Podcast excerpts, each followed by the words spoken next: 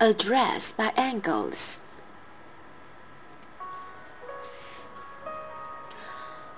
On the 14th of March, at a quarter to three in the afternoon, the greatest living thinker ceased to think.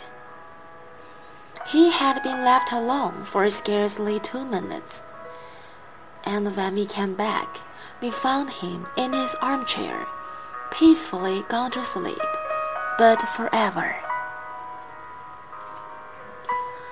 An immeasurable loss has been sustained both by the militant proletariat of Europe and America and by historical science in the death of this man. The gap that has been left by the departure of this mighty spirit will soon enough make itself felt.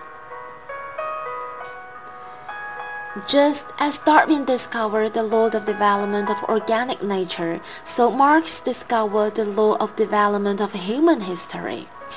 The simple fact, hitherto concealed by an overgrowth of ideology, that mankind must first of all eat, drink, have shelter and clothing before it can pursue politics, science, arts, religion, etc that therefore the production of the immediate material means of subsistence and consequently the degree of economic development attained by a given people or during a given epoch form the foundation upon which the state institutions, the legal conceptions, arts, and even the ideas or religion of the people concerned have been involved, and in the light of which they must, therefore, be explained instead of vice versa, as had hitherto been the case.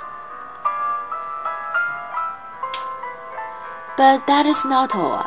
Marx also discovered the special law of motion governing the present-day capitalist mode of production and the bourgeois society that this mode of production has created. The discovery of surplus value suddenly threw light on the problem, in trying to solve which all previous investigations of both bourgeois economists and socialist critics had been groping in the dark. Two such discoveries would be enough for one lifetime. Happy the man to whom it is granted to make even one such discovery.